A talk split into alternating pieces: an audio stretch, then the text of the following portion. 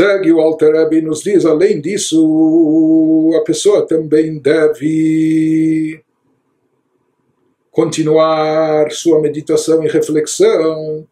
Essas, essas linhas seguintes, essa frase seguinte, o nosso Rebbe escolheu entre 12 passagens que ele selecionou da Torá escrita, da Torá oral, do Talmud, do Midrash, ele escolheu também algumas passagens do Tânia e essas para serem decoradas, memorizadas, então isso reflete eh, a importância dos conceitos que ela contém, que elas contêm essas passagens né? e das mensagens eh, contidas dentro delas. Beinei Hashem nitzav alav, umale kol haaretz.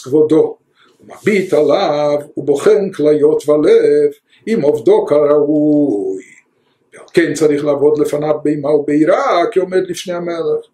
Então ele nos diz, assim ele fala, olha, veja, Deus está sobre você. A pessoa sempre tem que ter essa consciência que Deus se encontra sobre ti, está sobre você e a terra inteira está cheia de sua glória, Deus é onipresente, nas palavras de Isaías, e ele observa você, ele observa cada um de nós, examinando suas inclinações e coração, nas palavras de Jeremias 11, para ver se você o serve, se a pessoa serve a Deus de maneira apropriada. Ou seja, nós vemos desses versículos que é essencial a pessoa não perder de vista e ter constantemente sobre si essa consciência de que Deus está nos vendo, está nos observando, está nos supervisionando e etc. E tudo que nós fazemos está sendo supervisionado, Deus está sobre nós.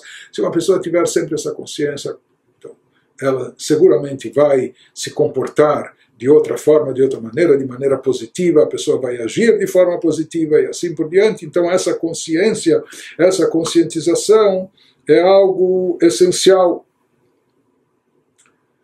Então, até aqui, na realidade, até o trecho anterior, o Alter Rebbe nos estava explicando quais os tipos de meditações que a pessoa deve deve fazer para despertar o sentimento de subordinação.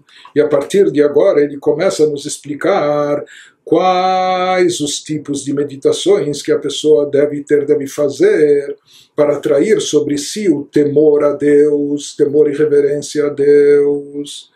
Então, aqui ele nos fala que por mais que Deus é onipresente, Deus está em todo lugar, mas isso para nós pode parecer um pouco vago, por isso é necessário a pessoa fixar a sua ideia, não só que Deus está em todo lugar, Ele está sobre mim, vendo e observando tudo o que eu faço, todas as minhas escolhas, todas as minhas atitudes, ou seja, tudo o que eu faço, tudo o que eu escolho, lhe importa, ele, ele, ele observa, ele está esperando ver como eu vou escolher, como eu vou agir. E como a gente explicou acima, que Deus deixa de lado os mundos superiores, inferiores, seres e criaturas eh, elevados espirituais, e ele deposita o seu reinado, sua expectativa sobre nós de forma geral e sobre cada um de nós especificamente. Então, assim também em relação a esse assunto, uma vez que Deus vê e observa tudo, então Deus é onisciente, mas ele observa o que está no meu coração de forma específica. É? Aquilo ele observa você, cada um de nós, examina as suas inclinações e o seu coração para ver o que cada um de nós, se cada um de nós o serve de maneira apropriada. Então, aqui nós vemos essa atenção personalizada, essa atenção individualizada, esse interesse particular de Deus em cada um de nós E sobre isso ele nos diz que a pessoa deve meditar e refletir. V'yamik b'machshava zu, v'yarich ba.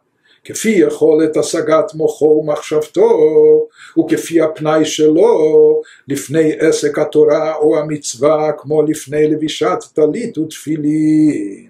A pessoa deve pensar profunda e longamente em tudo isso. Não é só dar uma pensada.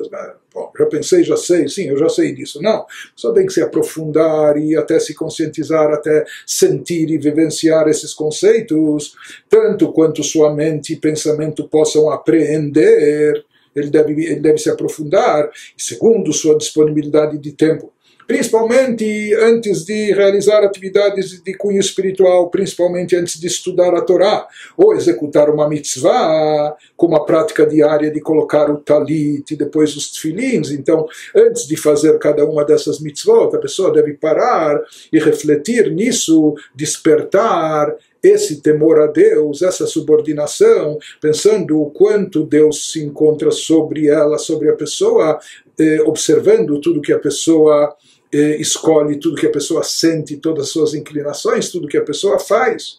Isso deve despertar na pessoa uma intensa responsabilidade, um imenso temor a Deus. Então, aqui nós vemos que o temor a Deus tem que estar presente também no Vasetov, no fazer o bem, nos atos de cumprimento das mitzvot positivas.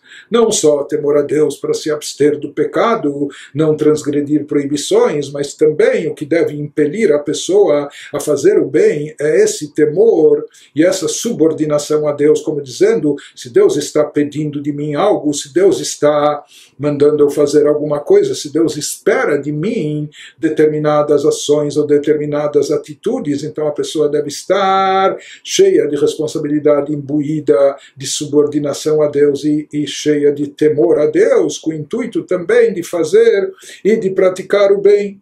Por isso nós vemos que em todas as mitzvot é necessário ter o temor a Deus presente, não só nas proibitivas, mas também ao fazer e para realizar as mitzvot positivas, as mitzvot ativas.